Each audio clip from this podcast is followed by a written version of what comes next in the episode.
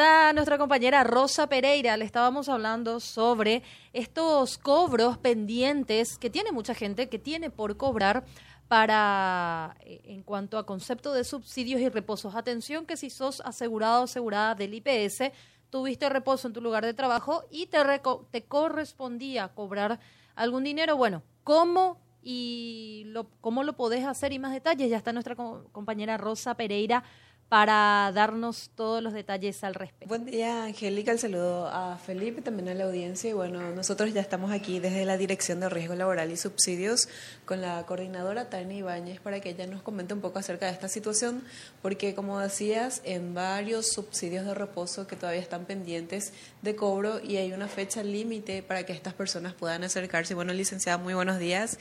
En ya realizando también esta comunicación y a partir de hoy van a llegar los mensajes masivos. Así muy buenos días. Buenos días también para Angélica y para Felipe.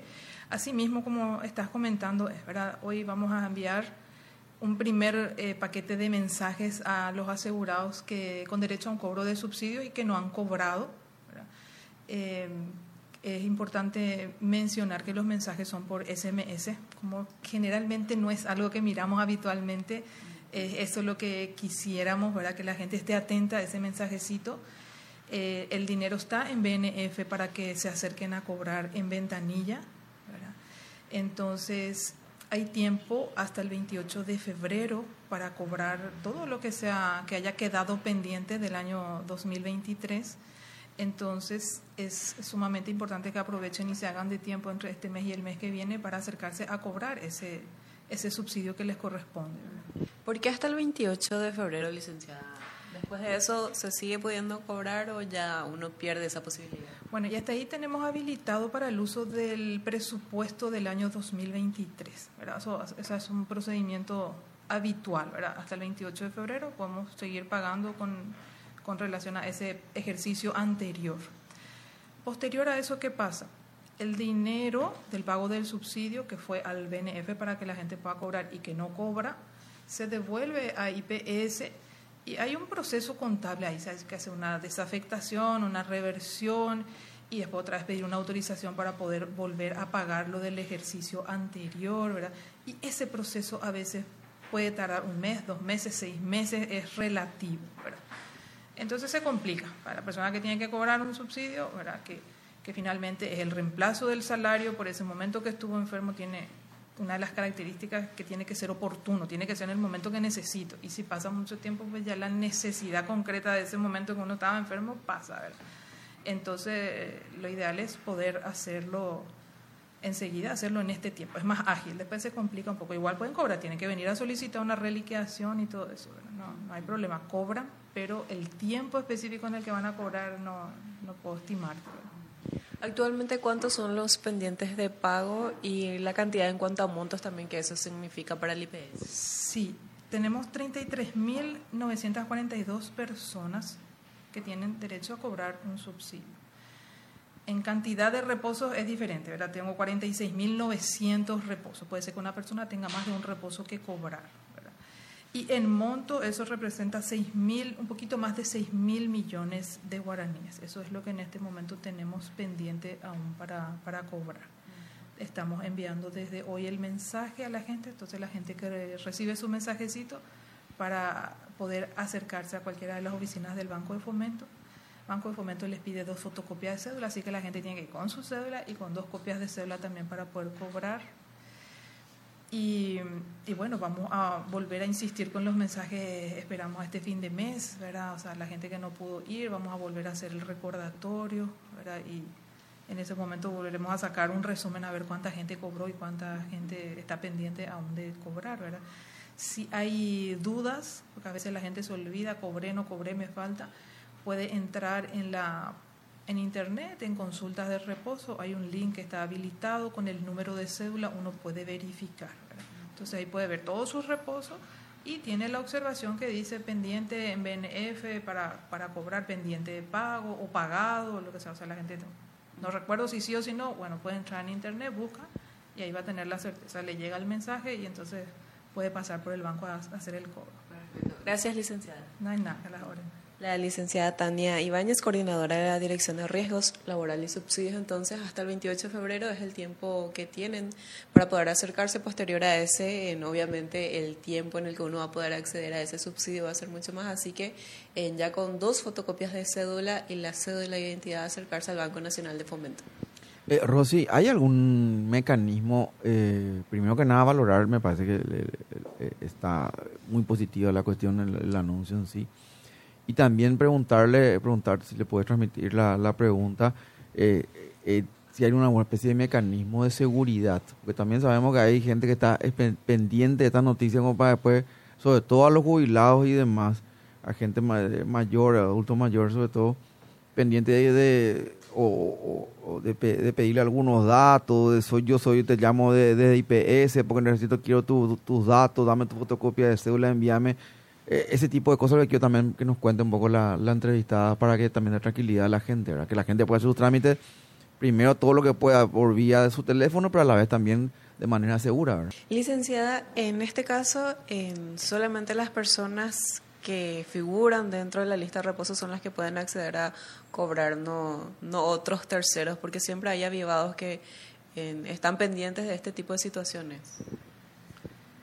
No, o sea, o no, nosotros le pasamos la lista al banco de, las, de los asegurados que tienen que cobrar subsidio, el monto, y el banco verifica que sea la persona correcta la que se vaya a cobrar, ¿verdad? O sea, un poco difícil en el banco que vaya otra persona, va con su cédula, ella, ellos hacen las verificaciones correspondientes, así que no, no es sencillo que pase eso, ¿verdad?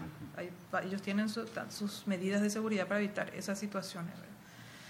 Algo que suele pasar, y voy a aprovechar para comentarlo, es, nosotros enviamos los mensajes, ¿sí? Puede ser que yo no tenga que cobrar ningún subsidio y me llega un mensaje, pero ahí la, posibilidad es que el registro del número de teléfono esté mal, ¿sí? Puede ser que yo haya cambiado mi número de teléfono, o sea, ocurre muy frecuentemente el cambio del número de teléfono y también el registro. Cuando uno llama a pedir turno te piden el número de teléfono, pero eso tipea a un operador. Entonces puede ser que haya tipeado mal entonces, eventualmente, si una persona que no tiene relación con IPS o no tiene un subsidio recibe un mensaje, no es que alguien esté cobrando en su nombre, sino que probablemente sea el número, pues es muy importante hacer esa actualización y verificación de los datos que tenemos nosotros de los asegurados. O sea, el asegurado puede llamar y decir, este es mi número de teléfono correcto, a mí me llega un mensaje, no corresponde, y se hace la corrección en el sistema. Pero que una persona cobre por otra persona en este momento es muy difícil que pase en general, en el proceso normal durante el año, casi el 80 o un 90% de nuestros reposos hacemos con depósito en cuenta directamente. Solamente por el cierre del ejercicio que se da entre diciembre y enero es que tenemos esta situación de que enviamos y se cobra en ventanilla de BNF. Normalmente es en cuenta directamente de los trabajadores. Allí la aclaración también, Felipe, únicamente en ventanilla es que se puede realizar por lo menos en esta oportunidad y es muy eh, difícil que una persona pueda acceder a eso en el caso de que no sea la beneficiaria porque ya el banco de fomento es que exige la cédula de identidad y bueno, ellos también se constatan de que se trate de la persona. Rosy, para reiterar nuevamente y consultarle también a la, a la directora, reposos en concepto de COVID, de dengue, ¿cómo están teniendo los números al respecto? ¿Esto va aumentando? Sea, se mantiene porque cada día estamos recibiendo más reportes de salud pública de personas afectadas por ambas enfermedades y bueno, aquellos que poseen IPS también seguramente esto se refleja con los reposos. Licenciada, me consultan en cuanto a lo que tiene que ver con reposos por cuadros de COVID y dengue. En cuanto a cantidad, no sé si ustedes en su dirección manejan en cuanto a las demandas, por lo menos hasta ahora. Bueno, aquí ya nos va a mostrar la licenciada. en este caso, teniendo en cuenta también, licenciada, que siempre en este periodo es la mayor cantidad y en cuánto tiempo también uno por lo general cobra esos reposos. Sí, en cuanto al tiempo, ¿verdad? Eh, se da la misma situación por el cierre del ejercicio. Ayer iniciamos nosotros nuestros procesos de obligaciones de pago de subsidio por el cierre del ejercicio nos dan un tiempo en el que no podemos hacer obligaciones, no podemos empezar nuestro proceso de pago, por decirlo así. Eso nos autorizaron el viernes pasado y desde ayer inició el proceso. Entonces, a finales de esta semana o la semana que viene, la gente estará empezando a cobrar. El tiempo de cobro de, del subsidio va de 15 a 20 días, hasta que se deposita en la cuenta del, del asegurado. Eh, a la fecha de ayer tenía eh, por COVID presentado aquí, hoy es el día 16, sí, esto es ah, ayer, tenía por COVID 650 subsidios presentados aproximadamente y por dengue casi 2.000, alrededor de 2.000, sí. Pero más allá de la, de la cantidad de subsidios que se han presentado, aquí hay un valor que es interesante de mencionar, es el promedio por día. ayer teníamos un promedio por dengue de 143 subsidios que se están presentando. Y ese promedio está variando, te voy a decir en un segundo, el 8 de el 8 de enero era 120 subsidios por día. ¿Se entiende? O sea, claro, aumenta la cantidad y va aumentando también mi promedio diario. O sea, sacamos nomás como un indicador nomás para nosotros para ver la cantidad, ¿verdad?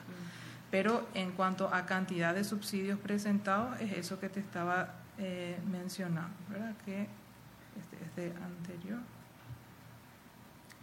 por dengue, alrededor de 2.000. Tengo discriminado nomás de asegurados y de funcionarios, ahora por eso tengo que hacer la suma, casi 2.000. Y lo que es COVID, poquito más de, de, 600, casi 700. Y chikungunya también tenemos 11 casos. Esto es con relación a, la gente que solicita para el cobro del subsidio. Actualmente afuera puede haber más casos, ¿verdad? Eso es lo que nosotros manejamos acá en el área. Allí también, Angélica, obviamente por casos de dengue es la mayor cantidad y después le siguen los casos de COVID-19 y posteriormente también chikungunya, que bueno, también están presentes en nuestro país. Rosy, muchísimas gracias también a la directora por estos detalles y la, el aporte y la información que le damos a los asegurados de que hay reposos pendientes por cobrar. A partir de hoy les llegará el mensaje de texto para seguir las instrucciones y acercarse a la sucursal de la BNF más cercana para poder eh, realizar el, el cobro. Tenemos una pausa pendiente, la podemos cumplir también a esta hora, 6 de la mañana, 49 minutos. Tenemos algunos consejos también de cuál hablarles de Baza. Aprovechen estas vacaciones y aprovechen también con Baza, porque ahora tenés